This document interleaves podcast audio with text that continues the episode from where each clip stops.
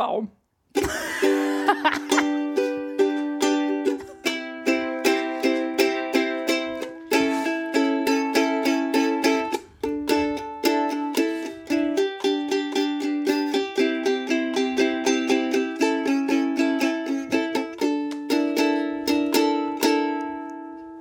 Das war ganz schön schlimm verstimmt. Hallo und herzlich willkommen zu Casually Cast Folge 10.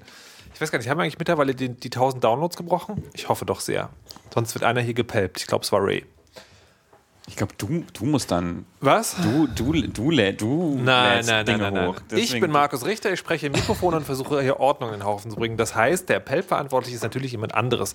Vielleicht ist es Iris Schäfer, Ihres Zeichens Spieleübersetzerin und ähm, Star Trek-Podcasterin, die häufiger hier zu Gast ist. Hallo und guten Tag. Hallo, nein, ich bin Nudelsalat verantwortlich. Nudelsalat, Nudelsalat verantwortlich heißt nicht machen, sondern aufessen, bevor alle anderen etwas bekommen müssen. Außerdem hier heute da Ray Grimm, das ist die Nudelsalatlieferantin.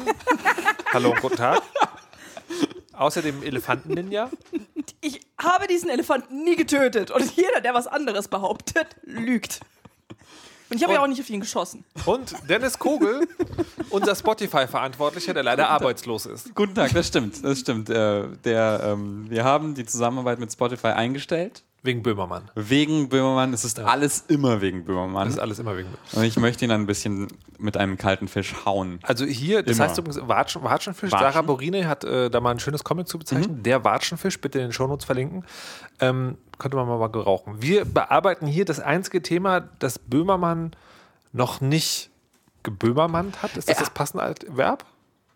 Adjektiv? Ge doch, man kann, man kann etwas Ich glaube, glaub, man kann auch einfach geböhmt sagen. Geböhmt? Nee, aber gibt es nicht Hans-Dietrich Böhm? Diesen ja, aber das ist, Nein? es ist nicht mehr relevant. Es ist, Ihr wisst, je länger ihr über Böhmermann redet, desto mehr Oh schaltet mein. Gott, he did it. Oh no. Okay. Also, Casually Cast, der Podcast für Comics und Spiele und manchmal auch Serien und andere Dinge, die sich bewegen, bunt sind und uns unterhalten. Also sozusagen Clowns? Popkultur. Manchmal bin ich so. Ich werde übrigens auf der Republika einen Vortrag halten und ich glaube, das wird mein erster Satz sein. Ich bin so müde. Oh. Ich glaube, das ist gut. Glaubt ihr, ich darf dann einen Majestic-Comic zeigen oder steigen wir dann die Urheberrechtsanwälte aufs Dach? Wahrscheinlich schon, oder? Schau dir mal meinen Vortrag oder unseren Vortrag vom letzten Jahr an. Da war auch Steve Urkel und so drin. War super. Aber Steve Urkel ist kein, nicht aus einem deutschen Comicverlag. Nicht von einem deutschen Comic. Na, na mal gucken. So, äh, apropos Comic. Wir wollen über einen Comic sprechen, das wir seit, glaube ich, drei Sen Sendungen angekündigt haben. Und heute ist es endlich soweit. Ich freue mich sehr und habe schon wieder vergessen, worum es geht. The Beauty. Wow. Ray, könntest du uns kurz eine Zusammenfassung geben? Tatsächlich kann ich das äh, zur Abwechslung mal. In The Beauty geht es darum, dass Schönheit eine sexuell übertragbare Krankheit ist, an der über 50 Prozent der Menschheit leiden. Und ein Continue. Ähm, ja, das war's doch eigentlich schon. Na, ich nicht nee, es gibt noch einen Ich, Nebeneffekt. ich sehe schon, die- ich Krankheit. schon die Hörerkommentare. Ihr wolltet doch einen Podcast doch für Einsteiger machen. Da sind viel zu viele Insider-Gags. Oh nein, was ist hier los? Und einen, äh, es gibt einen Nebeneffekt bei dieser Krankheit. Ja, die Menschen sterben nach Also äh, erstmal- 300 irgendwas Tagen. Man kann ja erstmal 800, sagen, oder? Schönheit Ich bedeutet dachte, sozusagen, man 800. kriegt diese Krankheit und ist aber sozusagen technisch krank. Also die Mediziner würden sagen, man ist krank, weil es ist ein- eine Art ja, Infektion. Und sie Aber- haben, ja, man hat ja die ganze Zeit Fieber. Aber alles, was passiert ist, man ähnelt sich sehr dem klassischen Schönheitsideal und äh, hat aber so ein bisschen erhöhte Temperaturen, isst ganz viel. Also der Stoffwechsel ist einfach sozusagen ziemlich angeheizt. Ähm, genau, und der Comic steigt zu der Zeitpunkt ein, wo das, wo die Welt sich aufgeteilt hat. Manche Leute finden das geil und infizieren sich absichtlich. Ähm, und manche sind so, nee, also quasi so, so wie so eine Art Impfgegner, aber im Sinne einer Krankheit. Keine, keine Masernparty für uns. Ähm, na doch, die haben in der Welt so einen Ruf. Also ja, aber es klingt halt so geil wie Impfgegner, die wollen halt nicht krank werden. Genau. Die Trottel. Ja, aber genau das ist der, das aber genau das ist der Ruf, den die haben in dieser Welt. Ja, das stimmt. Die, auf die wird sozusagen so herabgeguckt, weil, hey, und das Comic stellt zu dem Zeitpunkt ein, wo heraus, sich herausstellt, dass The Beauty noch einen Schritt weiter geht, nämlich man explodiert in einer blutigen Wolke. Man sollte aber auch dazu sagen, es ist nicht bekannt, dass das passiert. Also es fängt gerade quasi, dass diese Explosionen fangen quasi Genau. gerade an. Ähm, und es ist aber noch nicht bekannt, dass es eben Zusammenhänge hat. Es gibt äh, der ganze Comic, die beiden Hauptfiguren sind quasi eine Polizistin und ihr Partner. Die Polizistin ist infiziert und äh, ihr Partner nicht. Keine Spoiler. Nicht. Ihr, wundervoll, Markus. Was passiert wohl mit Ihrem Partner? Wir werden es nie rausfinden. Er zieht sich eine andere, er äh, bekommt eine andere sexuell Schnupfen. übertragbare Krankheit. Den Schnupfen. Den Auch gemeinen er, Schnupfen. auch er, der Schnupfen, ist sexuell übertragbar. Wir alle haben mit jemandem geknutscht, der Schnupfen hatte und hatten danach auch Schnupfen. Und was passiert mit diesem Detektiv? Aber Gut, dass wir das auch geklärt haben.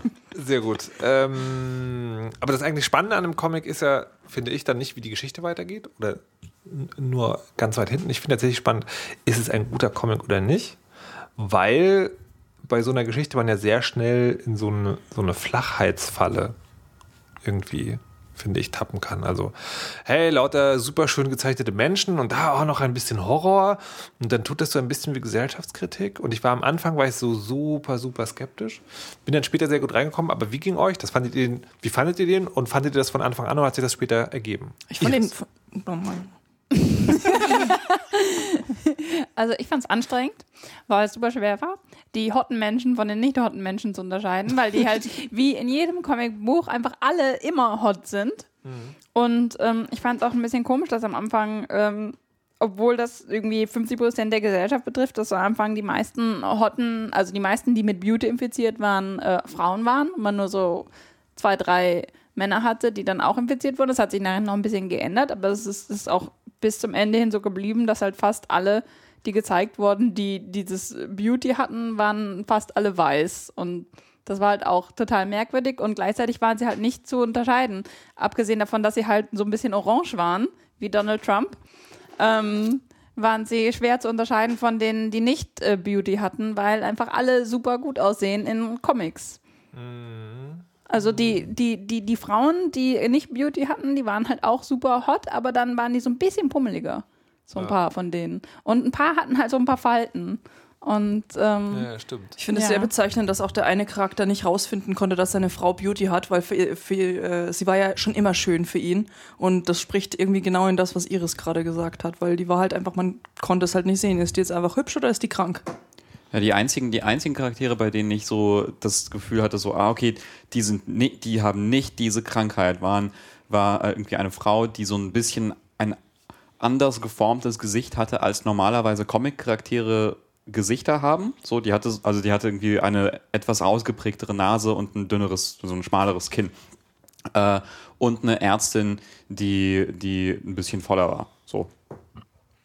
Und, aber, aber auch da, auch da, aber auch da auch, finde ich auch interessant, dass diese Krankheit, ja, also es ist ja, es ist, also man, man muss, man muss ja, glaube ich, auch gar nicht darüber reden, ob das irgendwie jetzt, also wie realistisch das ist, weil das, ist ja, das, das ist ja totaler Quatsch, dass halt diese Krankheit ein aktuelles westliches Schönheitsideal betrifft. Das ist halt so, also eigentlich nur so im Westen, Ja. so, so richtig, so richtig, wo man so, oh ja, klar, Aber das- die sind jetzt alle hot, aber, Ja, aber das Lustige ist tatsächlich sozusagen, es gibt ja derzeit in der Mode einen Trend, dass Brüste schlecht sind. Also, dass man quasi keine Brust mehr hat und dann ist ja, oder haben soll, und dann ist ja das Comic schon wieder komplett überholt. Weil da geht es ja eher voluminös zu. Ja, das stimmt. Also ich fand, ähm, ich weiß nicht, ich fand äh, die. aber das, das Virus macht dir ja auch, dass du abnimmst. Naja, es macht, es macht dir halt so einen ganz schlimmen 60, 90, 60, nee, 90, 60, 90 Körper, weiß schon. Ja, naja, nicht unbedingt. Nee. Außer bei Männern, da kriegst du halt. da kriegst du Apps, du kriegst, kriegst die du Apps. Die Apps der Hölle. Na, auf jeden Fall. Und so, und so einen krassen Kiefer. ja, stimmt. Stimmt, so ein ich markantes Kinn und gleichmäßigen Bartwuchs. Hör auf. Was wolltest du sagen? Was ich, Ray!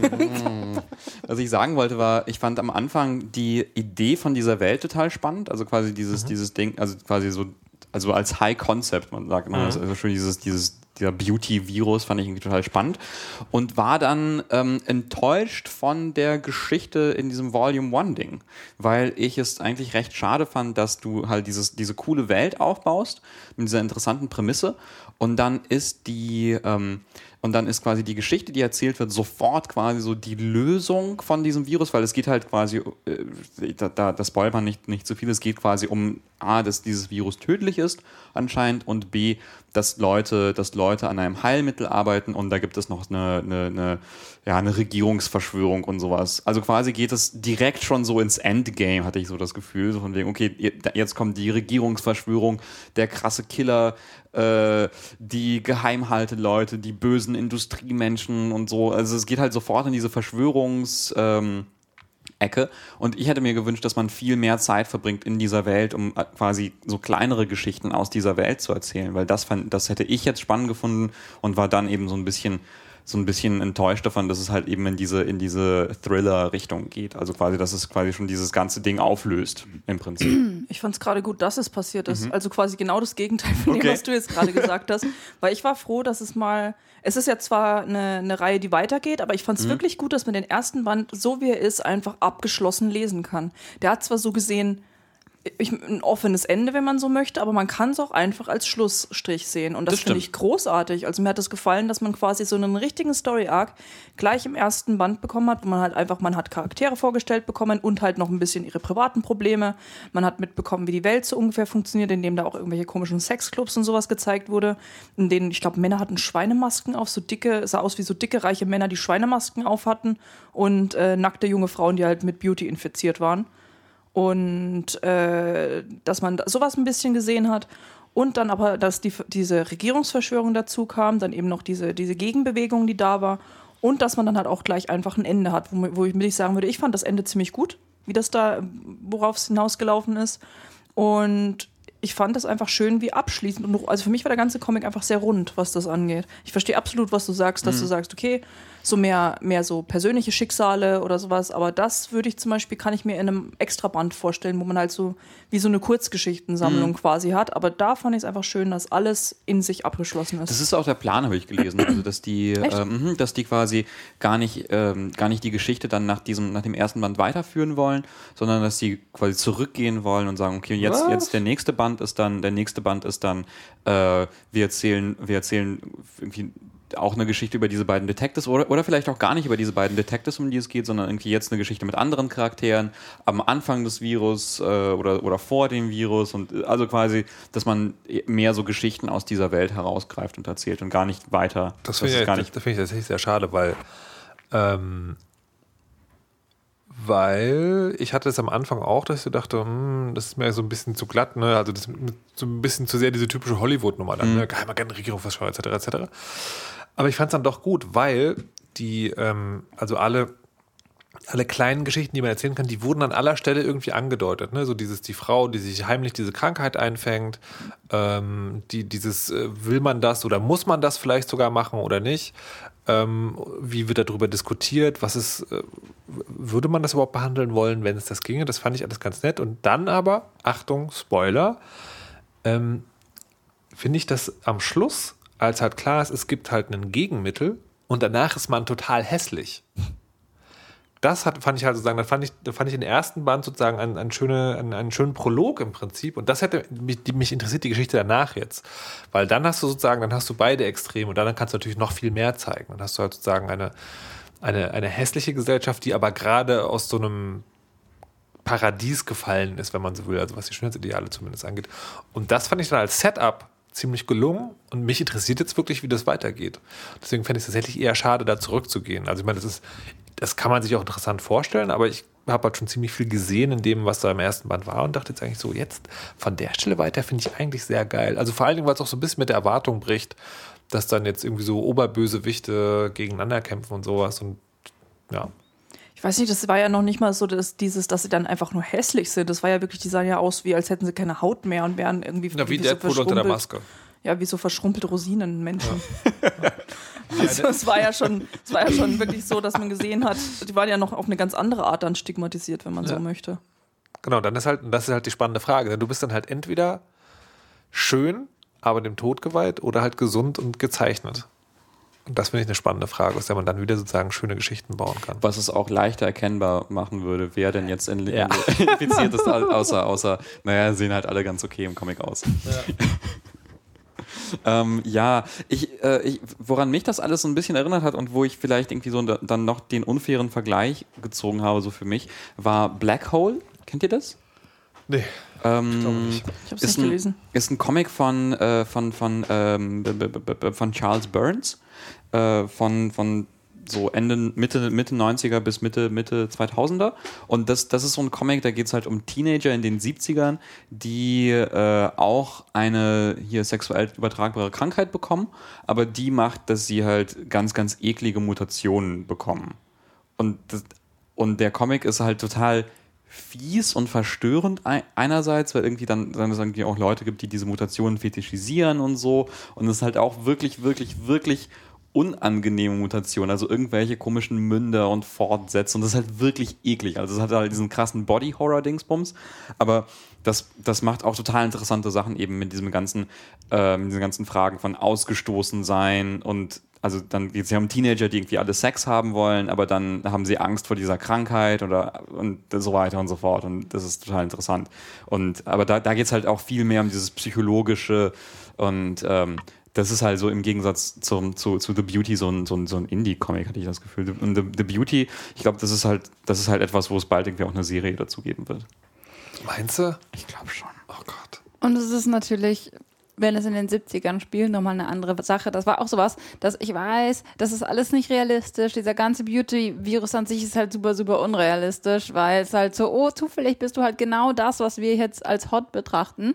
Aber trotzdem muss ich die ganze Zeit daran denken, was sie sich sonst noch alles so ein, einfangen, wenn die alle plötzlich, äh, wie die, ne, wenn, wenn die alle plötzlich anfangen, ungeschützten Geschlechtsverkehr zu haben, um sich gegenseitig mit äh, sexuell übertragbaren Krankheiten, die sie hot machen, infizieren, was sie sich denn da sonst noch alles einfangen und das dann halt. Kinder. Ja, zum Beispiel. Kind, ja, aber auch, auch andere Geschlechtskrankheiten, ne, die dann nicht so schön sind. Das, das kann doch nicht sein. Also, also ist, der, ich, ist der Folgentitel Kinder und andere I'm not sure, das ist a good idea. Nein, ich meinte andere Geschlechter. Ja. als, als Beauty, ne? Das, das finde ich dann so, ich weiß nicht, wer sagt so, oh ja, ich möchte diese coole Geschlechtskrankheit haben, deswegen habe ich jetzt ganz viel ungeschützten Sex und dann ist es so, oh, ups. Ja, also ich habe auch Syphilis. Ja, genau. Das ist War halt das jetzt nicht. ein Outing im Podcast? Hast du nie meine fehlende Nase bemerkt? Also ich glaube Das tatsächlich, erklärt so viel. ich glaube tatsächlich, dass, dass äh, relativ viele Leute das machen würden. Also so oft wie man von äh, Ups, ich bin aus Versehen schwanger geworden hört, aus sozusagen Gründen, wo man so denkt, Entschuldigung, du bist erwachsen, was ist los mit dir, wie konnte das passieren? Ähm, plus, was man eh schon sozusagen über den über den, den Antrieb oder die Motivationskraft, den so ein Schönheitsideal haben kann, weiß, glaube ich, durchaus, dass das nicht unrealistisch ist. Es gibt ja auch, äh, es gibt ja auch, das weiß ich von einem Freund von mir, der, äh, der hat mir davon mal erzählt, dass es ja auch in bestimmten Kreisen dann einfach, dass sich Leute gegenseitig mit AIDS anstecken, mit Absicht. Also die wollen quasi mit Aid- AIDS angesteckt werden. Und das finde ich auch, das ist so eine obskure Vorstellung, dass sich Leute mit Absicht Geschlechtskrankheiten einfangen. Das wollte mir auch überhaupt nicht in den Kopf, als er mir das erzählt hat. Ist es wirklich, also Ja, tatsächlich. Also er hatte auch einen Freund, äh, der mit sowas dann, äh, der quasi von jemandem angesteckt wurde. ich, ich dachte, aber nicht mit Absicht. Also der wollte nicht angesteckt werden, aber aber wie kann denn sowas gehen? tja, das weiß ich auch nicht. Oh mein Gott. Also eine Empfehlung kann ich abgeben, bevor ihr euch freiwillig mit Geschlechtskrank Geschlechtskrankheiten ansteckt, lest lieber The Beauty. Definitiv die bessere Erfahrung. Wow, das ist, das ist mal eine tolle Empfehlung. Danke, Markus. Äh, Entschuldigung, ich habe das Thema nicht hier hingebracht. Doch, du Nein. wolltest Beauty besprechen seit drei Episoden. Nein, also nein, warst nein. eigentlich schon du derjenige. Du wolltest sagt, Beauty besprechen und daraufhin habe ich es gelesen. Und Das dann wollte ich es auch nicht. Oh doch. Oh doch. Oh nein. Ich schaue hier nochmal ins, äh, in die geheimen Aufzeichnungen und die Ins Trello-Board. Und, äh, und in meine Überwachungsaufzeichnung. Ähm, aber ich, woher soll ich denn von dem Comic wissen? Du kannst lesen, Markus. Du kennst das Internet. Ja, deine Empfehlung. Ich weiß doch meistens selbst noch nicht, was ich lese, bevor es von Amazon geschickt wird. ich bestelle immer irgendwelche Sachen vor und dann ist es da und ich denke, oh, das hast du bestellt und dann freue ich mich kurz und dann lese ich's. Ich kenne das, aber bei mir sind das Bratpfannen. Ich brauche tatsächlich neue Bratpfannen. Vielleicht sollten wir uns nachher nochmal unterhalten. Ja. Diese Folge ist sehr obskur. Diese Folge, ja. Ja, ich die habe ist- das Gefühl, ist dass es alles hier noch ein bisschen mehr eskaliert als Die ist schon, sonst. die ist schon obs obskurer als sonst, oder? Nicht wegen den So- so ein Bratpfannen? kleines bisschen. Vielleicht sprechen wir über etwas anderes. Über eine Serie, die jetzt zu Ende geht, also wo jetzt die Staffel, die letzte Staffel, die siebente, ähm, ich weiß nicht, ob schon abgedreht oder schon ausgesendet ist, aber auf jeden Fall zu sagen, es befindet sich gerade in der Staffel 7 und danach ist vorbei. Ähm, es gibt vielleicht Spin-offs geben, aber alle Fans sind schon ganz traurig und bereiten sich auf ein leeres Leben vor. Und es handelt sich dabei um The Good Wife. Es ist eine Serie, bei der ich, von der ich nicht gedacht hätte, dass ich sie je gucke, gut finde und allen Leuten empfehlen möchte, weil sie so einen beknackten Titel trägt. Und ich habe das, äh, ich das ganz, ganz lange Zeit ignoriert. Und irgendwann war das so, dass, dass ähm, Markus bei, äh, bei, bei, bei, bei Fritz war für ein, ähm, für ein Thema es ging um Streaming und da auch The Good Wife erwähnt hat und ich habe ich hab Markus ausgelacht und war so, ha, The Good Wife. Lass uns jetzt bitte weiter über Game of Thrones sprechen. Das ist das, das, das, das, das, was alle interessiert. Und dann irgendwann hat mein ähm, VPN nicht funktioniert für, für Net Netflix, um äh, US-Netflix zu schauen. Und dann dachte ich, naja gut, schaue ich halt in The Good Wife rein und seitdem bin ich besessen und ich gucke nur noch mit Iris The Good Wife. Es ich möchte unser, unser WLAN in The Good Wi-Fi umbenennen. Ja, aber was ist der Reiz? Wuff, also das, das Ding ist ja, wenn man das beschreibt, ist, klingt es äh, noch weniger reizvoll als der Titel. Also The, The Good Wife ist ein, eine Anwaltsserie. Ja, Strike One. So. The Good Wife, in The Good Wife geht es um eine alleinerziehende Mutter, zumindest am Anfang, ähm, die ähm, äh, wieder zurück in den Job kommt, nachdem ihr Mann ins Gefängnis kommt nach einem Sex- und Korruptionsskandal. Also im Prinzip ist es so, so eine Hillary Clinton-Story. Ja.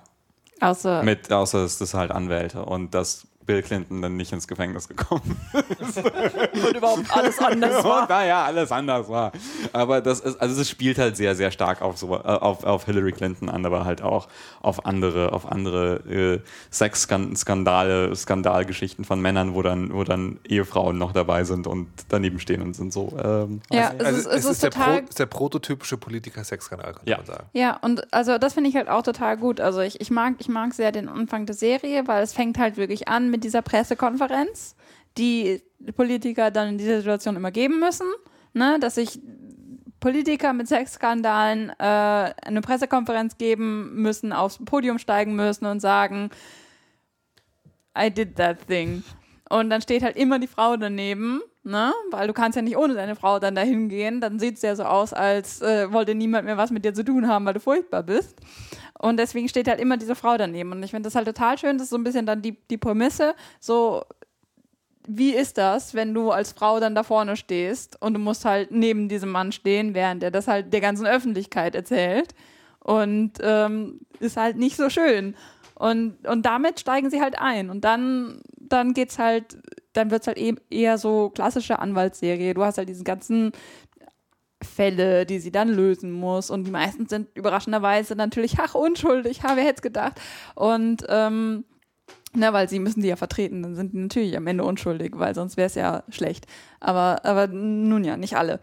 Aber ich finde es halt total. Es gibt manchmal so ambivalente ja, es gibt, es gibt manchmal ja. Aber selten, äh, aber ich finde, ich finde es halt total schön, dass man damit einsteigt, dass man halt sagt von wegen, ja, das ist dir passiert und du hattest keine Kontrolle darüber und du musstest das machen und jetzt versuchst du halt irgendwie dein dein Selbstbild irgendwie wieder unter Kontrolle zu kriegen und auch dein Öffentlichkeitsbild wieder unter Kontrolle zu kriegen. Und ähm, ich finde, allein das hat es halt super sehenswert gemacht. Ja, ähm, was, was, so, was so ganz interessant ist, es läuft halt so, so in der Geschichte laufen ja so quasi zwei, so zwei große Sachen nebeneinander. Also einerseits ist es halt dieses, dieses, ähm, diese Geschichte von diesem Sexskandal. Also es geht halt um ihren Mann auch, der dann irgendwie im Gefängnis ist in der ersten Staffel und später dann nicht mehr. Ähm, und seine, seine, Polit also seine Politikerkampagne ist Bundesstaatsanwalt in oder? Also irgendwie so, sowas nach, irgendwie Bund, also irgendwas, irgendwas State, Attorney, State Attorney oder so. Ja. Ähm, und genau, und dann, und dann aber, und dann ähm, geht es halt quasi so, so Woche für oder Folge für Folge, ähm, quasi so Fall, Fall of the Week, halt statt Monster of the Week was cooler wäre, wenn sie auch noch Monster kämpfen würden. Ähm, na, und was, was, was, ich halt, was ich halt so faszinierend daran finde, ist, ähm, ich, ich finde das, ich finde so die Prämisse davon eigentlich gar nicht so spannend, aber was mich dabei so, so, so total fasziniert, wie, sind, wie gut die Charaktere gemacht sind. Oh mein Gott! Es gibt halt so viele tolle Charaktere da drin. Es gibt halt ähm, Kalinda, die äh, ähm, Kalinda? Kalinda. Ach so. Die, die, ähm, na, quasi die, die Detektivin von dem, ähm, äh, von, von dem Anwaltsbüro ist und, und halt super krass und tough ist und, und amazing und sowas. Und es gibt halt den jüngeren, komischen Millennial Arschnasenmann, der, der versucht, seine Karriere aufzubauen. Also, So, so beschreibt man Menschen. ja, Der ja, junge Millennial Arschnasenmann. Der Junge? Steht wahrscheinlich dann auch so, so, ja, was sind denn so diese, diese Stereotypen, die wir in jeder Serie mit dabei haben? Ja, wir brauchen so einen jungen Millennial Arschnasenmann. Ja, ja, die sind zurzeit beliebt. Arschnasen sind hot diese, diese Season. Ja, nein. Ähm, ja, nee, aber die Charaktere, also die, äh, wie, wie, wie interessant halt die Charaktere gezeichnet sind. Und aber dass sie, dass sie bei diesen Stereotypen auch nicht, ähm, nicht bleiben. Also quasi, es, es fängt halt an, so dass man denkt, okay, das sind halt so stereotype Figuren, die irgendwie einfach nur so dieser, diesen einen Typus Menschen repräsentieren. Aber dann wird's halt komplexer und interessanter und das macht das so spannend. Also überzeichnend, aber authentisch. Und dann mitmachbar. Ja, und, mitfühlbar. und ich, das, das habe ich irgendwie auch öfters gehört von Leuten, die irgendwie mit, äh, äh, mit, mit Anwälten und so weiter und so fort zusammengearbeitet haben, also vor allem in den USA, dass das, äh, dass das irgendwie das, das Gefühl von dieser Szene quasi sehr, sehr gut einfängt. Also wie Anwälte arbeiten, wie Richter zum Beispiel drauf Die sind. Richter sind das Beste. Ja, Das ist so toll, weil die Richter sind halt in, äh, es gibt halt ganz, ganz viele unterschiedliche Richter und normalerweise ist es in Serien ja so, dass der Richter immer dieser neutrale, parteilose, weise, meistens Mann an der Kanzel ist, der dann gelegentlich Ruhe, Ruhe, klopf, klopf, klopf. Und da sind halt die Richter alle, alle möglichen, also alle möglichen Menschen. Dann gibt es halt den, den super liberalen Richter, der dann am, am, am am Anfang alle daran erinnert, bitte Blut zu spenden und eine Schweigeminute für das Massaker in was, was weiß ich einzulegen. Huch. Oh nein. Eine Schande. Lalala. Welches Massaker? Das Podcast-Telefon-Massaker. Oh nein. Ähm, naja, oder, oder quasi, oder irgendwie, so- irgendwie so, so den super konservativen Richter oder die Militärrichter. Keine Ahnung, also ganz, ganz viele unterschiedliche Persönlichkeiten. Das ist so cool. Was sie wohl auch gut machen, ist, ähm, also ich habe tatsächlich nur ein paar Folgen geguckt, nicht, nicht staffelweise, äh, aktuelle Themen aufgreifen. Also was ich zum Beispiel gesehen habe, war was mit ähm, selbststeuerndem Auto, Auto autonomem Auto. Ähm, und das einfach als Thema dann drin zu haben, ist schon ganz gut. Und äh, Patricia, die die Serie sozusagen von vorne bis hinten geguckt hat, findet das immer total faszinierend, dass die äh, so im Hintergrund auch so Internet-Memes aufgreifen. Das Also ist man, so schlimm. man, man sieht irgendwie ein Video im Netz, das wird so durchgereicht und eine Woche später ist es quasi bei The Good Wife, äh, guckt das auch jemand im Hintergrund. Das wird dann gar nicht groß thematisiert, sondern das läuft da quasi einfach mit. Die sind sozusagen wohl sehr, sehr, sehr weit vorne. Es ist so schlimm, weil wir es erst jetzt entdeckt haben. Das heißt, wir gucken jetzt 2016 ähm, die erste und zweite Staffel 2009, 2010 und es ist so 2009, es ist so schlimm. Und dann dann dann dann machen die halt so komische Double Rainbow Memes und so ein Schwachsinn. Und ich denke mir so, oh mein Gott, warum? Nein, aufhören, bitte nicht. Und es ist so, und sie geben sich so viel Mühe dann, wenn sie ihre ganzen Polit-Schmierkampagnen machen, ne?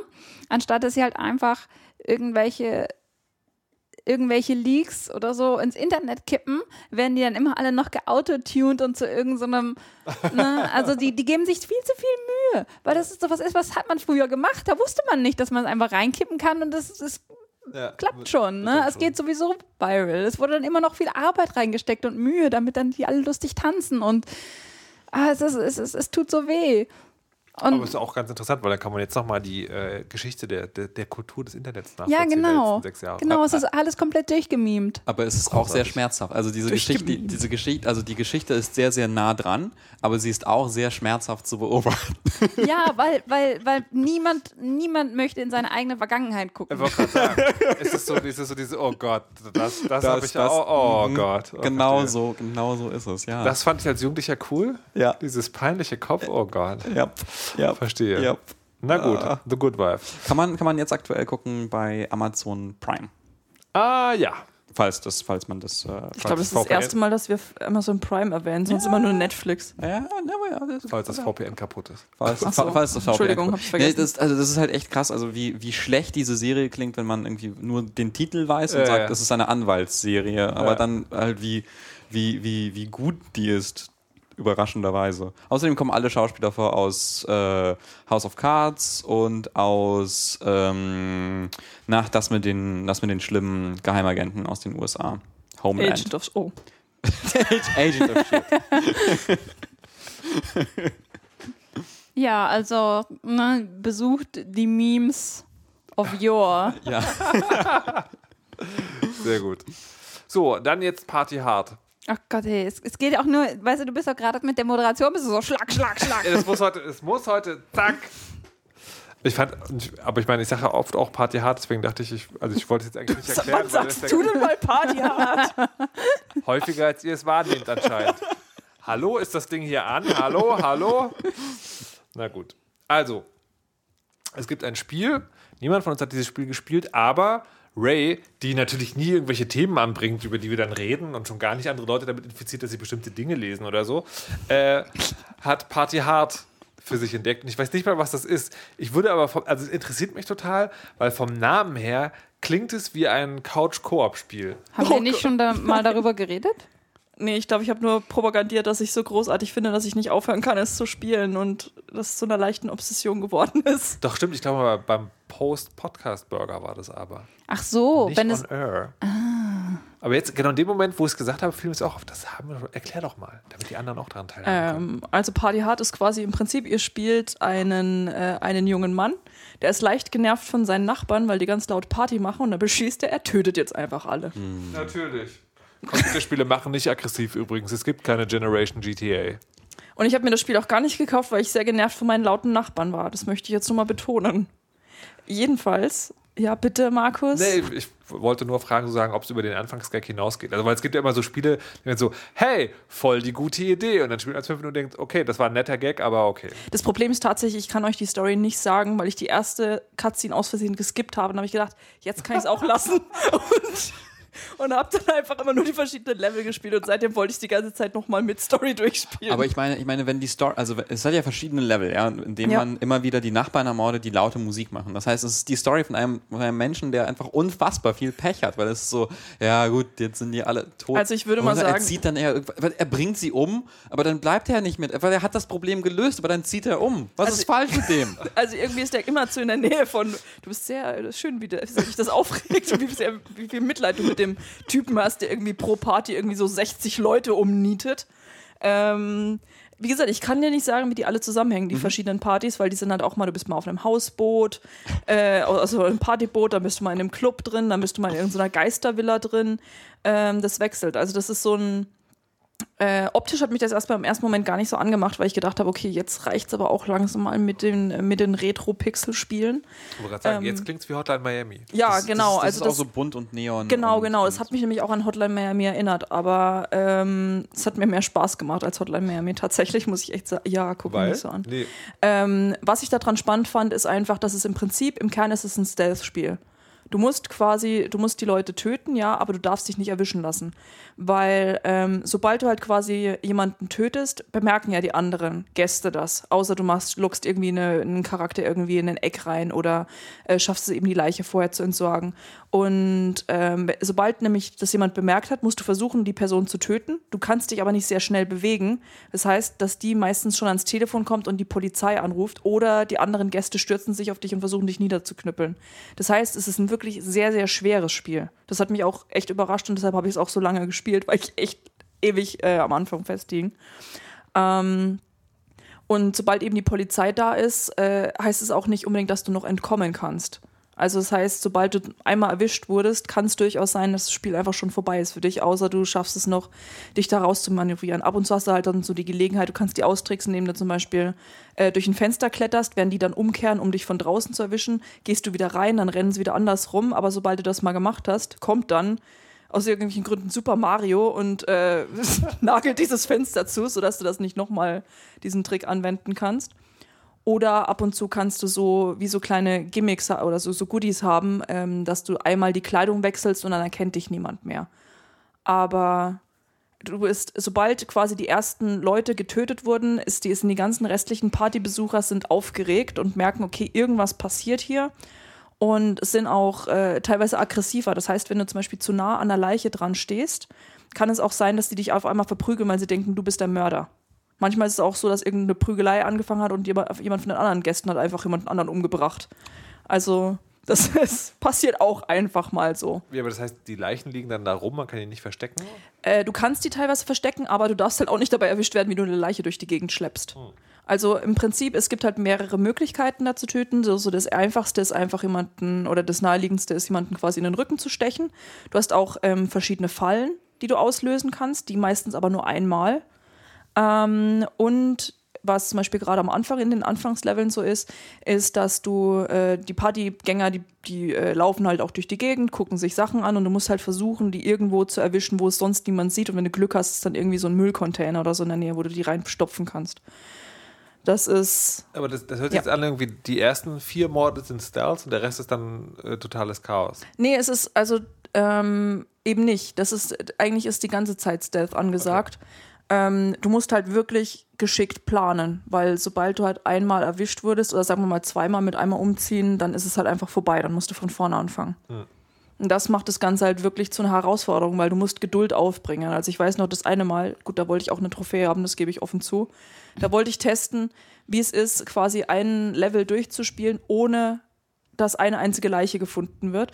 Und es hieß, dass ich jede einzelne, dass ich jeden quasi in so ein Eck locken musste, wo es keiner sieht und dann die Leichen einmal ums ganze Haus schleppen musste, damit die nicht gefunden werden. Oh Gott. Das war's. Ich glaube, ich habe irgendwie 15 Minuten gebraucht und wurde dann bei den letzten drei Leichen erwischt oder Oh. sowas. Das war, das war echt sehr anstrengend.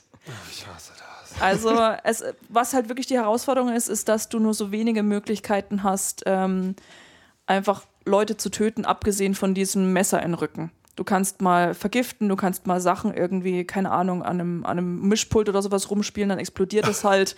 Und so bestimmte Fallen kannst du machen, aber es geht halt auch nur einmal. Und dann ist das halt vorbei. Und dann zum Schluss hast du halt eigentlich immer die Situation, dass du einen Raum voller, voller noch ein paar Leute hast. Die sind meistens aber so strategisch ungünstig verteilt, dass die auf jeden Fall merken, wenn du jemanden von ihnen tötest. Und dann musst du halt hoffen, dass du den letzten erwischt, bevor die Polizei kommt. Also es ist schon echt eine Herausforderung. Das hätte ich nicht gedacht. Und ähm, die, äh, die Settings sind auch jetzt nicht unglaublich unterschiedlich, aber äh, die bieten schon unterschiedliche Herausforderungen. Also bei einigen war es schon so, dass ich echt nicht wusste, wie ich da, wie ich da durchkommen soll. Und was ich besonders spannend finde, ist, dass die zurzeit an einem Level-Editor arbeiten. Und dann eben über Steam Workshop zum Beispiel. Oh, ich sehe gerade, es ist schon gemacht worden. Oh, jetzt muss es, jetzt fange ich wieder an. Oh Gott, nein. Seit dem 5. April. Wie konnte ich das verpassen? Oh Gott, ich war doch ähm, gerade drüber hinweg. Nun gut, dann verabschieden wir uns an dieser Stelle von Wow. Ray Grimm. Also ich war, die Sache ist halt die, also eigentlich ist es ja im Prinzip äh, ein unglaublich brutales Spiel, wenn man so möchte. Ich meine, man spielt halt wirklich so einen sinnlosen Killer einfach nur. Ich würde das sinnlos nicht so. Ich würde, ich wäre da vorsichtig. Ich hatte, wir hatten, äh, wir hatten ähm, vor einer Weile sehr, sehr schlimme, äh, schlimme Nachbarn. Dom und Christine? Nee, nee, nee, nee, die sind, die sind super. Die sind die neuen Nachbarn, die sind super. Die sind, die sind ruhig, die haben Katzen, die sind toll. Ähm, nee, äh, wir, wir, hatten, wir hatten so Nachbarn, äh, die dauernd, die, die rund um die Uhr Party gemacht haben. Und ich bin mal, ich bin, also das war, das endete dann Polizei und Ausziehen, aber, aber, äh, dass, dass wir ausgezogen sind, nicht, dass sich jemand ausziehen musste. Oh, ich wollte gerade fragen. Und nee, ich bin irgendwann mal rübergegangen und sagte, könnt ihr bitte, könnt ich schlafen, bitte, bitte, bitte. Und dann sa- welche, welche Uhrzeit war das? das war so um eins oder sowas. Äh, und dann äh, bekam ich als Antwort, naja, verstehst du, wir sind so junge Menschen und wir müssen, wir müssen halt feiern.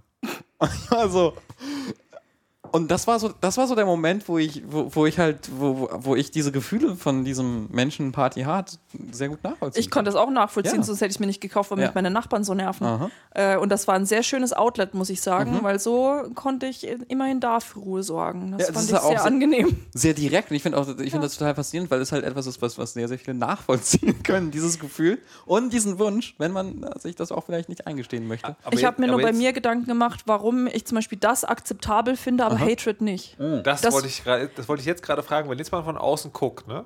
Und so sagt so, ah, naja, Computerspiele gewalttätig, ah, naja, nee, das ist bestimmt nur, aha, okay, man bringt also seine Leute um die, aha, mhm.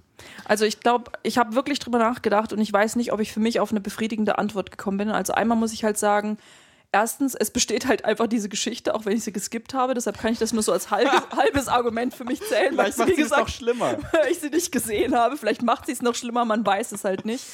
Aber unabhängig, dass ich finde, dass dieses Spiel halt einfach wirklich besseres Gameplay hat und Hatred einfach, sagen wir mal, rein mechanisch ein schlechtes Spiel ist, ähm, hat man hier tatsächlich einfach eher das Gefühl, dass es nicht gemacht wurde, nur um zu provozieren. Und äh, was ich ja auch bei Hatred quasi immer kritisiert habe, war, dass da gerade in den ersten Trailern, die präsentiert wurde und sowas, da hat man bestimmte Ideologien gesehen, die man hier nicht sieht. Und das war immer mein großes Problem auch an Hatred. Also Hatred muss man vielleicht noch mal kurz sagen, polnischer Spieleentwickler, wo es zwischendurch dann auch noch äh, Verdächtigungen gab, dass da Kontakte in die Rechtsaußenszene Das war noch mehr als Verdächtigungen, Äh, das war doch bestätigt. und ähm, äh, ein Spiel, was im Prinzip ein kleiner Shooter ist, der darum geht, wie jemand Amok läuft. Ähm, ja, also Zivilisten niedermäht. Mit Und- einem Maschinengewehr. Aber das ist Ja, aber das ist ja auch ein komplett anderes Referenzsystem dann. Ich meine, klar, klar, es ist halt, es Nee, ist halt, nee, nee, ist es tatsächlich ja eigentlich nicht, oder? nein, Hatred äh, richtet sich direkt an, an tatsächlich äh, passierende Amokläufe. Es referenziert Columbine und diese ganzen Geschichten. Es ist dieses von, es ist, es ist ja wirklich etwas, das wirklich passiert, das Leute machen und, äh, und glorifiziert das dabei. Während, äh, während dann sowas wie Party Hard ist, ja, natürlich ist es, kann man, kann man darüber reden, aber ich denke, das ist auch was anderes, weil es halt ganz klar äh, in diese Nische fällt, von wegen, hey, manchmal sind deine Nachbarn wirklich nervig, oder? Und, und, und das, das, das hebt es auf eine komplett andere äh, äh, Ebene. Es hat auch eher so was Satirisches, eher so. Ja, ich habe es ja auch verglichen mit, äh, mit Hotline Miami, weil da merkt man halt schon, da sind die Ähnlichkeiten einfach eher gegeben. Ähm, jetzt einmal halt auch von der, von der Aufmachung, von der ganzen Levelstruktur und wie es aufgebaut ist. Und äh, was ich halt vorhin auch gesagt habe, zum Beispiel im, im, in diesem Trailer, der bei Hatred so viel Aufmerksamkeit erregt hat, da war es ja auch so, da hat man eben einen Amokläufer gesehen, der eben noch ganz groß seinen Hass gegen die Menschheit verkündet hat und äh, schlag mich tot, was er noch alles gesagt hat. Und da war es ja auch so, im ganzen Trailer hat sich durchgezogen, der hat quasi nur äh, quasi People of Color, Frauen etc. niedergemäht und nur ganz wenige weiße Männer. Das weiß ich nämlich auch noch. Ich habe mir den Trailer damals mehrmals angucken müssen, leider, weil ich einen Artikel dazu geschrieben habe. Und das war schon sehr erschreckend, dass man gemerkt hat, das ging in ganz bestimmte, äh, ganz bestimmte Richtungen, allein welche Art von Opfer gezeigt wurde. Und ich glaube, ich, ich glaube, was, was noch so ein Unterschied ist, ähm, halt wie die Gewalt äh, dargestellt wird. Also ich weiß jetzt nicht, wie das bei, bei, wie bei, das bei Party Hard ist, aber bei Hatred war es, äh, war es so, dass du, äh, also erstens, dass es eine realistischere, also dass Menschen mehr als Mensch erkennbar sind. Bei Party Hard gucke ich, also sie sind als Menschen erkennbar, aber sie sind so, so lustige Pixelblobs. Also ja, es sind wirklich quasi so kleine, wie so eigentlich Pixelstrichmännchen, anders kann, bunte Pixelstrichmännchen. Genau, und, und das bei, bei Hatred äh, ist irgendwie auch ganz, äh, du bekommst Gesundheit zurück dadurch, dass du so spezielle Exekutionen machst, wo dich die Leute quasi um, äh, um Gnade anflehen, während du sie, während du ihr, ihr Gesicht auf den, auf den Bordstein zertrittst. Aber ihr müsst schon zugeben, also, ne, also nur um das mal sagen, ich stimme mit euch überein, ich würde tatsächlich sehr gerne Party Hard spielen und Hatred sozusagen nicht angucken. A- a- Aber wenn ihr euch vorstellt, jemand sozusagen ist zwei oder drei Ebenen von dem Kenntnisstand von Games entfernt, von dem wir das sind, dass das dann irgendwie sehr abstrakt wird und eigentlich schwer erklärbar, ist schon auch einleuchtend, oder? Auf jeden Fall. Ich meine, das hast du aber bei ganz vielen Spielen. Wenn du dann gehst, dann wird ja auch, werden ja auch Spiele wie, äh, wie GTA schwer erklärbar, in dem es Folterspiele geht und äh, Fol Folterspiele, in dem es Folterszenen gibt und du quasi auch einen Großteil deiner Zeit damit verbringst, dich durch irgendwelche Städte durchzumetzeln. Also gut, das ist dann nochmal eine andere Ebene, aber wenn man halt sagt, von dem Standpunkt aus, dass jemand sich wirklich gar nicht mit Videospielen beschäftigt, dann wird es, finde ich, bei ganz vielen, gerade AAA-Spielen, kompliziert, die Ja, auf irgendeine Art und Weise zu also ich nicht möchte- rechtfertigen, aber Ich möchte aber schon mal sagen, also GTA ist ein ganz wichtiger Unterschied. Da ist es nicht Inhalt des Spiels. Ne? Ja. Also du, das ist sozusagen, also Ja, bei, ja, sowohl bei Party Hard als auch bei Hatred ist es ja vorgegeben. Das ist ja das, was du, also du kannst nichts anderes machen, sonst geht das Spiel nicht weiter. Ähm, und ich komme ich komme sozusagen, also ich, das ist jetzt nur ein Gedanke, den ich habe, und ich komme noch nicht zu einem endgültigen Schluss. Und weil ich versuche gerade jetzt irgendwie so einen Vergleich zu finden, also die, ähm, also der Unterschied, keine Ahnung, zwischen Rambo 4 und Apocalypse Now dürfte halt irgendwie deutlich sein, glaube ich. Also selbst wenn man nicht, nicht so doll Ahnung hat von dem Medium, bekommt man halt irgendwie mit, okay, das eine transportiert eine Nachricht, das andere, da geht es halt sozusagen nur ums glorifizierte Explodieren. Und ich weiß halt nicht, ob das bei dem auch so ist. Ich hoffe es eigentlich, dass man das auch so sieht. Und ich glaube, sozusagen, wenn man halbwegs Großstädter ist, dann kann man es auch nachvollziehen. Also, das ist da sozusagen um diesen, im Prinzip wie so eine Comedy-Sendung, so, oh, der Nachbar, der schlimme Nachbar mit seiner lauten Musik. Aber andererseits, I don't know, ich komme nicht ganz zum Ende. Aber Also- spannend. wie gesagt, das, äh, man hat halt einmal diesen, diesen einen Typen, wenn man halt quasi einmal durchgespielt hat, dann kann man dann auch andere Charaktere freischalten, die dann auch andere Fähigkeiten haben. Im Kern ist es halt wirklich ein Stealth-Spiel und darum geht's. Es geht halt darum, quasi, das, ich finde, das war für mich fast noch mehr ein Stealth-Spiel als jetzt so Spiele wie Dishonored oder, oder vielleicht auch Thief äh, es in den letzten Jahren waren, in denen ja auch quasi das Schleichen ein ganz großer Mechanismus war. Und das war für mich hier wirklich so ein Kernteil, dass das quasi eigentlich sogar mehr als, als das eigentliche Töten Inhalt des Spiels war. Oder das ist eigentlich die eigentliche Kernmechanik. Ja, aber ich denke, ganz grundsätzlich ist halt trotzdem eben dieser, dieser Referenzrahmen, diese Vorstellung von, von äh, unrealistischen Gewaltfantasien, die du hast, weil deine Nachbarn laut sind, das ist etwas, das, das kennen die meisten Menschen. Also zumindest Leute, die in Ballungszentren leben und, ähm, und ich, ich, ich denke, das ist allein schon eine ganz andere äh, Ebene, auf der du das betrachtest, als wenn du sagst von wegen, oh, wisst ihr, Amokläufe, wir finden die so gut, wir machen ein Spiel darüber und du kannst selber Amokläufer sein, ist das nicht toll? Diese Dinge sind passiert und jetzt kannst du es auch machen. Das ist halt schon nochmal was ganz anderes, auch wenn man, auch, auch wenn natürlich so ähm, wenn du Leuten, die nichts damit am Hut haben, Party hart äh, beschreibst, ist erstmal verstörend klingt. Ich würde jetzt gerne von dem einen Spiel, wo man schleicht, zu dem anderen Spiel kommen, wo man nicht schleicht und es fällt aber total krass auf. Sehr gut, sehr gut. Da, da hast du dich. Das, oh, schön. Es, Macht man da auch eine harte Party? nein, nein, nein, es, es ist wirklich so. Ich habe dieses Spiel wirklich gespielt. das ist schon mal gut. Entschuldigung.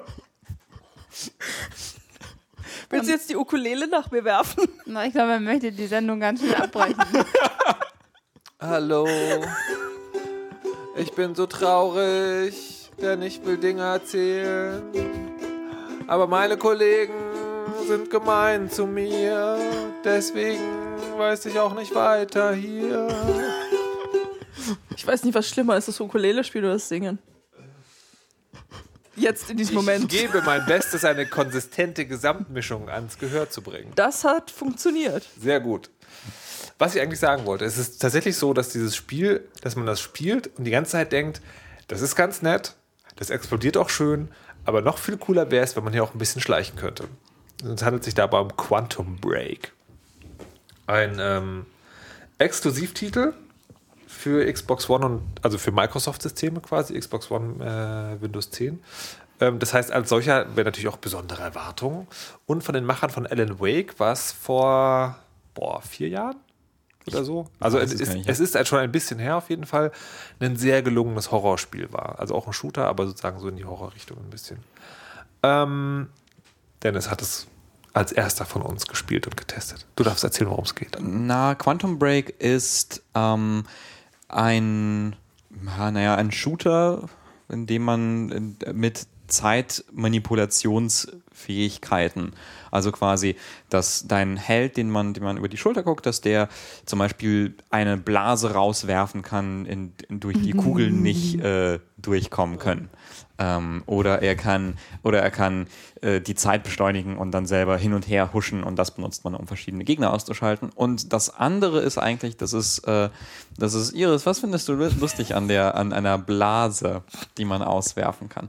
Ähm, und das andere, das andere ist halt, dass es äh, eine, und das ist so das, was irgendwie auf diesen ganzen Marketing-Sachen draufsteht, dass es eine Vermischung sein soll aus Spiel und Serie. Während man die Serie aber skippen kann. Ja, das stimmt. Man soll nur nicht, wie gesagt wird. Das finde Man, ich sehr man schön. soll nicht, das ist sehr gut, wird gelogen. Ähm. Nein, also es ist halt, es ist halt eine Zeitreisegeschichte. Es ist eine Geschichte über, äh, Zeitreisen.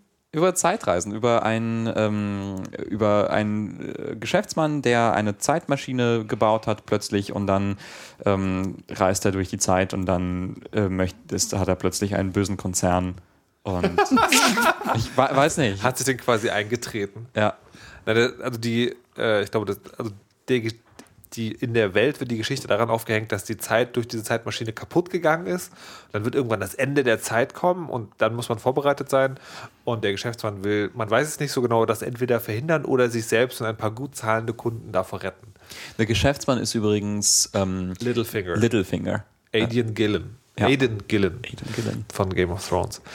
Ähm, diese Mischung Hast du, Iris, hast du das geguckt? Dem- Teile dem davon. Spiel, hast du diesen Übergang zwischen Computerspiel und Serie? Ja. Wie, wie, wie em- empfandest du den? Ich weiß nicht, ich habe es ja nicht gespielt. Also ich, meine, ich habe ich das- hab auch Gameplay Gucken gesehen und dann ist es eigentlich und ich habe es auch nicht an einem Stück gesehen. Das, ich weiß nicht. Ich kann, ich habe dazu keine größeren Gefühle. Ich Okay. ähm, möchte nur auch sagen, ähm, neben Aiden Gillen, äh, Aiden Gillen wird ähm, unterstützt von äh, Lieutenant Daniels aus, aus The Wire. Das stimmt, Und es ist, es ist ein bisschen, ähm, also sie haben unglaublich viele hochkarätige Serien-Schauspieler ähm, damit äh, äh, reingezogen und ähm, ich, ich, es war sehr verwirrend. Also, also ich fand es sehr verwirrend, diese Menschen da zu sehen. Ja. Lance Reddick. Aber ich finde ich find das, äh, ich find das ja doppelt verwirrend, weil die wurden ja im Computerspiel umgesetzt. Also da hast du ja quasi eine Figur im Computerspiel, die sieht aus wie der Schauspieler, Ja. aber sieht natürlich nicht aus wie der Schauspieler, weil das ist halt eine Computerspielefigur. Und das ist halt, ich finde, ich finde, es ist viel einfacher, sich sozusagen, äh, also jemanden authentisch zu finden, der kein Realvorbild hat. Sondern einfach, da entwirft jemand, keine Ahnung, Snake. Wer ist der? Metal Gear Solid. Ja. So, diesen Charakter. So, der sieht halt, der ist halt immer fotorealistischer geworden über die Jahre, aber das war halt so ein Charakter, den man halt nicht so. Aber wenn, äh, wie heißt der, Paul Serene da hinkommt, dann denkt man immer so, hey, ich habe das tatsächlich die erste halbe Stunde gedacht, an irgendwen erinnert mich das. Das sieht aus wie eine schlechte Version von Aiden Gill. und dann sozusagen, und dann habe ich irgendwann geguckt, vielleicht ist der, soll der das sogar sein? Habe dann nachgeguckt, ah ja, tatsächlich, der ist es. und das Lustige ist, dieser Effekt, der wird noch verstärkt, wenn man die Serie sieht. Ja. Weil dann hast du sozusagen, der wird dir direkt ins Gesicht gedrückt. Guck hier, das ist die Computergrafik. Guck, so sieht der Mensch wirklich aus. Es ist ganz anders. Und das ist dann tatsächlich nicht nur so, dass die Grafik irgendwie komisch und ungelenk aussieht, weil sie halt nicht wirklich fotorealistisch ist, sondern es ist auch so, weil man im Spiel viel länger, also die, Ser die Serienepisoden gehen 20 Minuten jeweils und so ein Spielkapitel, ich bin ja immer eher so ein langsamer Spieler, also zwei bis drei Stunden. Also das ist, man hat so einen Akt, dann trifft man eine Entscheidung, dann kommt 20 Minuten Serie. Ähm, und je nachdem, wie man die Entscheidung getroffen hat, wird es auch anders. Und äh, deswegen hat man sich an in die, also Computergrafikcharaktere total gewöhnt. Und dann sieht es total seltsam aus, wenn die auf einmal real auf dem Bildschirm auftauchen. Dann auch so, äh, nee, das, irgendwas stimmt da nicht, irgendwas ist komisch. Also quasi die echten Menschen sehen komischer aus, weil man sie weniger sieht als ihre Computer-Counterparts. es, es, das ist so ein totaler Medienbruch und es funktioniert überhaupt nicht. Ich glaube, die, die Idee war, dass die Grafik so gut ist, dass man den Unterschied gar nicht merkt. Aber nein, natürlich nicht. Wann hat das jemals funktioniert? Nein, niemals. Das war, vielleicht wird es irgendwann funktionieren in äh, gewissen. Ich, aber ich, das weiß ich nicht mal. Ob das dann müssen ja die Animationen Da noch gibt's ja mitspielen so- und so. Nee, Gibt es da nicht sogar schon Studien, die eben besagt haben, dass es kann ja was noch so realistisch aussehen, aber sobald jemand versucht, quasi was hyperrealistisches zu machen, fixieren wir uns so auf die Punkte, die die Sache nicht realistisch machen, dass wir es nicht mehr glauben können. Das heißt Uncanny Valley. Also das ist der Uncanny Valley-Effekt. Ist es das? Ja. Ich bin mir gerade nicht sicher. Ja, genau, das ist das. Und das ist sozusagen, das ist nicht, das, der besagt aber nicht, dass es nicht möglich ist. Der besagt nur, je realistischer die Grafik wird, desto mehr konzentrieren wir uns auf die Sachen, die Ah, ja, dann gut. nicht stimmen. Ich finde, das ist- war immer, immer noch der, das, das geringste Problem von diesem Spiel. Ja, ich, ja, aber ich meine, es ist halt, ne, dadurch, es, es war halt der Main, es war halt der Main Selling Point und von daher muss man es. Ja. Was, ich möchte noch, noch ein kleines Detail machen und zwar, es ist ja oft so in, in so Shootern, dass die Gegner so ganz klar definierbare äh, Uniformen haben. Oder so, ne, dass du halt sagst, okay, der dicke, klobige Kerl, das ist der Shotgun-Schütze. Und das Lustige ist, es geht, der, der böse Konzern heißt Monarch. Und der hat so ein großes oranges M, ist sein Logo. Und im Spiel hast du halt diese ganzen Soldaten, die diese, diese Uniform anhaben und da prangen halt dieses M in verschiedenen Formen. Und die haben, das, und das, das finde ich auch, aber ich finde es auch interessant zu beobachten, dass man halt zum Beispiel, wenn man Kleidung designt, dass es halt nicht einfach übertragbar ist, Computergrafik und äh, TV-Realismus, weil das sieht in der Fernsehserie total albern aus. Das stimmt, das, sieht- das, Weil das du- stimmt, ja. Das sieht, das sieht aus, als ob die so Blaumänner anhaben, wo dann jemand so ein großes M drauf gesprüht hat. Also das McDonalds-Zeichen quasi. Nee, nee, das sieht schon anders aus, aber so, aber, aber so total, so, also so faschingsmäßig billig irgendwie. Total seltsam. Ja, das, das, das stimmt. Also so, so Männer, also Männer in Anzügen und, und, und Frauen in Hoodies und sowas können die. Aber sobald, sobald dann diese, diese Fantasy-Sci-Fi-Uniformen draufkommen, ist man so, oh mein Gott, ihr, ihr, mh, so sah ich im Kindergarten aus, als ich versucht habe, wie ein Ghostbuster auszusehen mit Pappkartons und Silberfolie. Tatsächlich, die Basecaps sehen wirklich so aus, als ob es normalen Basecaps werden, wo das Logo so draufgepappt mit einem Klettding ist oder so. Ja, Ist das eine echte Geschichte, Dennis? es ist eine echte Ich wollte auch Geschichte, gerade fragen. Ja, es ist eine echte Geschichte. Ja. Ich glaube, Ähm, du warst der beste Ghostbuster. Ah, ich, Ich glaube, du bist voreingenommen. Da sind wir dir aber direkt scharf geschossen wieder. Idealisieren Sie Ihren Wa- Partner? wa- warst du auch ein Ghostbuster? Hab ich, bin ich dir damit persönlich zu nahe getreten? Warst du Nein. der beste Ghostbuster? Nein. Ich war mal ein Ork. Das ist super gut. Ähm, was waren die weiteren Probleme? Na, die, ich, ich, eigentlich so die, die, ähm, mein größtes Problem damit war, dass ich die Geschichte unglaublich langweilig und dumm fand. Also, und- und ich finde das auch, also, hm, das ist schade, weil, weil es Leute gibt, die sagen, okay, mir hat es irgendwie total gut gefallen, das ist wohl eine sehr, sehr persönliche Sache. Ich fand es halt als, als, ähm, als Zeitreisegeschichte ziemlich, ziemlich langweilig. Also das, ich, ich glaube, das ist genau der Punkt. Das ist sozusagen, also die, die Zeit, der Zeitreiseeffekt, den sie machen, ist, Typ reist in die Vergangenheit, baut ein Imperium mit dem Wissen auf, das er hat. Ja, das ist zurück in die Zukunft. Ende. Das ist aber, aber da, also Ja. zurück in die Zukunft, da reisen die ja mehrfach und Das so. stimmt, ja, Das, das- ist ja, das ist ja. ja nur dieses eine Ding so. Ähm, und tatsächlich ist es auch im Gameplay so. Also ob ich jetzt eine Zeitstopper mache oder eine Handgranate irgendwo hinwerfe, das ist halt kein Unterschied. Da explodiert halt was. Und so ist es halt mit den ganzen Dingen. Also auch die, die Game-Mechaniken sind interessanterweise so, wenn ich, wenn ich Zeitreise Superheld höre, denke ich so Matrix-Style, ja, alles hält an. Ich kann so zwischen den Feinden rumlaufen und dann so viele Dinge. Aber die meisten Fähigkeiten, die man hat, machen das Spiel eher hektischer als entspannter. Die Zeit hält an. Ich kann zwischen den Feinden hin und her laufen und ihnen Schnurrbärte aufmachen. Genau, ja, genau Das wäre so cool. Oder die Schnürsenkel zusammenbinden. Oh mein Gott, das wäre so witzig. Wenn- also ich wegnehmen. möchte, ja, nee, äh, ich möchte so ein, ein, ein, ein Spiel haben mit zeitanhaltenden Effekten, wo man dann auch ne, richtige Sachen machen kann, die dir was bringen, aber man soll auch so ein Sharpie haben, dass man einfach nur aus Spaß den Leuten ins Gesicht malen Und, kann. und lustige Fotos mit denen, irgendwie so ein, so ein geiles ja, Selfie. und dann kann man, dann hat man am Ende so ein kleines digitales Album mit Ja. blödsinnigen Sachen, die man gemacht hat. So mehr, mehr Content, der sinnlos ist, bitte. Oder statt sie zu Nee. töten, lädt man diese Fotos dann im Social Network hoch und blamiert sie einfach sehr, sodass ihr soziales Leben Und dann, tot ist und dann, nicht dann nur ihr geht die Körper. Zeit weiter und bei allen machen die Telefone blum, blum, blum. Oh oh. Warte mal, oh oh, wo kommt denn das nochmal her? ICQ. Das ist ein Teletubby-Laut. Oh, stimmt. Ich hab das verwechselt. Grimm, Sie sind gefeuert. ähm, Das kann man verwechseln. nein. Das ist beides ungefähr Nein. dieselbe Zeit. Nein, das geht nicht so. Egal. Das stimmt. Äh, was wollte ich noch sagen? Oh mein Gott, das war die Zeit, als wir dachten, dass solche Effekte. Irgendwer dachte, dass solche Effekte gut sind. Ich nicht. Ja, hm. Jetzt sind wir alle betreten. Ich würde gerne zurück zum Thema kommen einfach.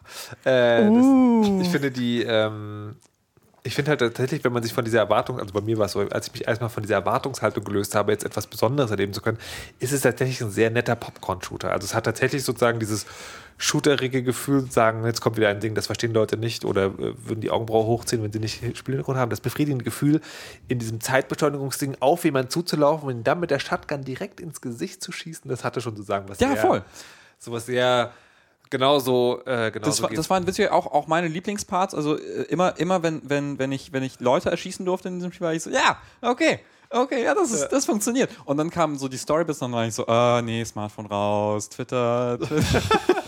Und das, aber die Story ist halt wirklich schlimm. Also, der Nerd ist sozial, also ist super fit, aber hat keine Sozialkompetenz und lässt sich dadurch ablenken, dass ihn eine schöne Frau, eine enorm schöne Frau zu einem Date einlädt. Überhaupt Frauen. Frauen sind Nebenrollen. Es gibt also, der Bösewicht ist ein Mann, seine wichtigste Hand ist ein Mann, der Protagonist ist ein Mann. Der Typ, um den sich die Serie eigentlich dreht, also der Mehrwert sozusagen, den die Serie hat, ist, dass es um einen weiteren Mann geht, der dem Typen irgendwie hilft, obwohl er auch in einer dramatischen Beziehung mit einer Nebenfigurenfrau ist. Ähm, ja, und das ist halt alles, so- also das reitet alles Klischees es gibt, Ende. es gibt eine, eine Frau in einer wichtigen Rolle, es ist, äh, es ist eine, ähm, eine Zeitreisefrau. Da bist du vielleicht noch nicht, weißt ja, viel später anscheinend. Ja, aber ja, die Nee, ist, aber ja. äh, also ich, Ja. Mhm. genau, es gibt ja eine Frau, aber auch die ist ja sozusagen, ne, ist sozusagen die, die Helferin Mhm. des einen Charakters, der männlich ist, und des anderen Charakters, der auch männlich Ja. ist, und die beide wichtiger sind als diese Frau. Egal. Ähm, das Einzige, was ich schön fand, ist, vor jeder Spieleszene trifft man eine Entscheidung, die tatsächlich die Handlung beeinflusst. Ich weiß nicht, ob das wirklich doll anders ist oder nicht, aber man hat sozusagen, die Zeit verzweigt sich. Es geht so. Und was, ja, wahrscheinlich.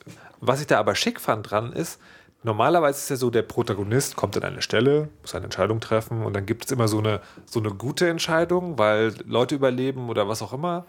Äh, und so eine, hier kannst du böse und hartherzig sein. Und da ist es so, die Entscheidung trifft man als der Antagonist. also der Bösewicht. Und das hat es zumindest mir einfacher erlaubt, die bösen Entscheidungen auch mal zu treffen, weil ich dann nicht mehr in der Position war, was würde ich da tun, also was würde mein Spieler hat, was würde ich tun, sondern so, ich bin jetzt der Regisseur dieser Serie, was finde ich denn, wie der Charakter authentisch das jetzt durchziehen würde? Und das fand ich den einen guten, spannenden Ansatz, den das, Das ist hat ein interessanter. Kniff. Ja, das ist ein interessanter Kniff. Ich, ich habe ja die, die große Vermutung, dass Quantum Break was ganz, ganz anderes sein sollte, nämlich eine, also tatsächlich eine wirkliche, wirkliche Serie, die dann integriert ist mit diesem Spiel. Äh, und dass das alles ganz, ganz schnell eingestellt werden musste, als Microsoft gemerkt hat, dass niemand die Xbox One für Fernseh gucken und andere Sachen benutzen möchte, weil sie wahnsinnig laut ist, einen gewaltigen Powerbrick hat, der riesen, riesengroß ist und äh, teuer ist und komisch. Ich bin auch am Anfang davon ausgegangen, dass es so ist mit dieser Serie, und aber ich habe da noch gar nicht so weit gedacht, dass ich eben wegen der Xbox, sondern ich dachte wirklich dran, die hatten das ja schon mal mit Defiance probiert. Stimmt. Äh, dieses Serie und, äh, und MMO-Konzept und da war halt das, mein Problem war, ich mochte die Serie nicht, ich fand die schlecht gemacht und das Spiel fand ich halt auch nicht gut. Also Das deshalb habe ich mich halt sehr schnell wieder davon Das, verabschiedet. das Problem hat man aber oft. Also Ja. äh, da- das ist halt das Problem bei diesen, bei diesen ähm, Hybridprojekten, dass, ähm, dass dann Leute versuchen, Dinge zu machen, die jetzt nicht unbedingt ihre Expertise sind. Selbst wenn du dir natürlich die Leute einkaufst, die das machen, dann hast du halt immer, wo liegt der Schwerpunkt? Und dann zum Beispiel im Fall von Quantum Break lag der Schwerpunkt auf Shooter. Deswegen war, waren die Shooty-Elemente gut und der Rest war doof. Und, und ich, ich denke, das, das ist immer leicht das Problem. Wenn man, wenn man versucht, halt verschiedene Sachen gleichzeitig zu machen, kommt am Ende nichts Das- Gutes dabei ich, rum. ich, also, ah, ich, ich frage mich gerade, ob das wirklich sozusagen so hart binär ist, weil was ich die ganze Zeit dachte ist, wenn sie, also die Serie ist tatsächlich immer die Hälfte bringt diese Story weiter und die Hälfte beleuchtet es diesen Nebencharakter, der im Spiel eigentlich gar keine Rolle spielt. Und wenn du quasi diesen Charakter, also alles, was diesen Charakter angeht, streichst du raus und den Rest machst du einfach in Ingame-Grafik. Ich glaube, dann wäre das eine relativ stringent erzählte Geschichte einfach gewesen im Spiel. Und Remedy ist ja nicht schlecht. Also die Alan Wake Story, die war, das war halt auch so, die war jetzt nicht irgendwie besonders tiefgründig, aber die war schon spannend erzählt und irgendwie nett und gut. Ja, Und von daher. ja, aber es ist halt genau, dass, dass, sie halt noch mehr machen Ja, wollten. das Dass sie halt diese, dieses, ne, dass, dass sie, wenn sie die Serie dann da drin haben, dann wollten sie noch mal einen anderen Fokus, der nur in der Serie ist Mhm. und nicht im Spiel. Und damit haben sie sich verbaut. Das ist halt ne, die Sache. Und du willst gleichzeitig ein MMO machen und eine Serie. Wir haben, glaube ich, die erste Folge von dieser Defiance-Serie gesehen. Mhm. Die Es war einfach langweilig, schlecht, die ja. war einfach schlecht Das war so geschrieben. eine, so eine Sci-Fi-Cowboy-Serie mit Aliens. Ja, ganz Ja, genau, weil, weil, weil, weil du dann deine, deine Ressourcen splittest, ne? weil du dann halt nicht weißt, wo ist jetzt mein Fokus, was mache ich jetzt cool und ähm, Nichts von ja, beiden. genau, dann nichts von beiden und, und das passiert halt super schnell bei Außer, außerdem sowas. verstehe ich nicht, verstehe ich nicht diesen, diesen Drang bei, aber also sowohl bei Defiance als auch bei, bei Quantum Break zu sagen, okay, wir haben halt ähm, äh, in zum Beispiel in Defiance haben wir diese Charaktere, die cool sind oder cool sein sollen, irgendwie coole Sci-Fi-Cowboys, die in so einer Westernstadt rumhängen und die verteidigen vor bösen Aliens. Aber im Spiel hast du nichts mit denen zu tun. Du spielst ganz, ganz andere Leute, die ganz, ganz, die sind ganz, ganz weit weg und die Ja, machen die so sind ja nur Blödsinn. manchmal gekommen. Also die wollten das ja so aufbauen, wenn ich es richtig in Erinnerung habe, das ist ja wirklich schon lange her. Ähm, die haben das so aufgebaut, dass die äh, dass es immer nur so Crossover-Events gab. Es gab irgendwelche ganz besonderen, äh, ganz besonderen Events im MMO und die wurden dann in der Serie referenziert und andersrum. Aber die haben das, das war quasi beides konnte für sich existieren, so nach dem Motto, wenn eins eingestellt wird, kann das andere trotzdem noch weiterlaufen. Aber es gab halt trotzdem so Crossover oder bestimmte Charaktere, die einfach bei beiden vorkamen, weil die beiden Hauptcharaktere sind zum Beispiel am Anfang in der ähm, in dem, im Spiel vorgekommen. Aber du hast natürlich jemand anderen gespielt, weil ne, wäre ja blöd, wenn im MMO dann jeder irgendwie denselben Charakter spielt. Ja.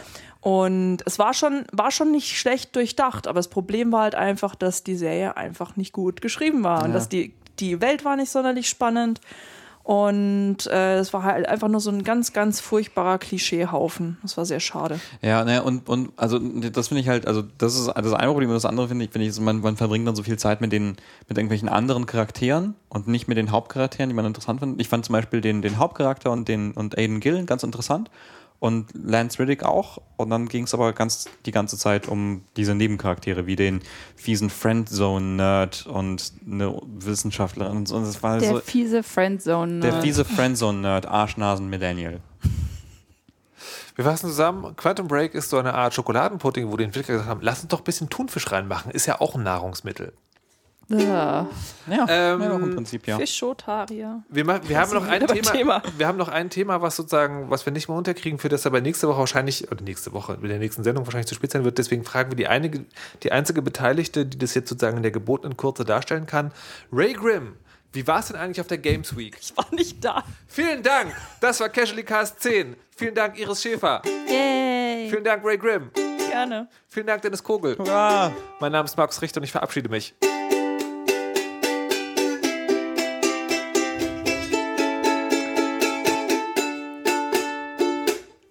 Der offizielle Twitter-Account von Electronic Arts Deutschland hat meinen Nudelsalat-Tweet gefaked. Ich hab's geschafft in der Welt der Videospiele. Ihr könnt mich alle mal.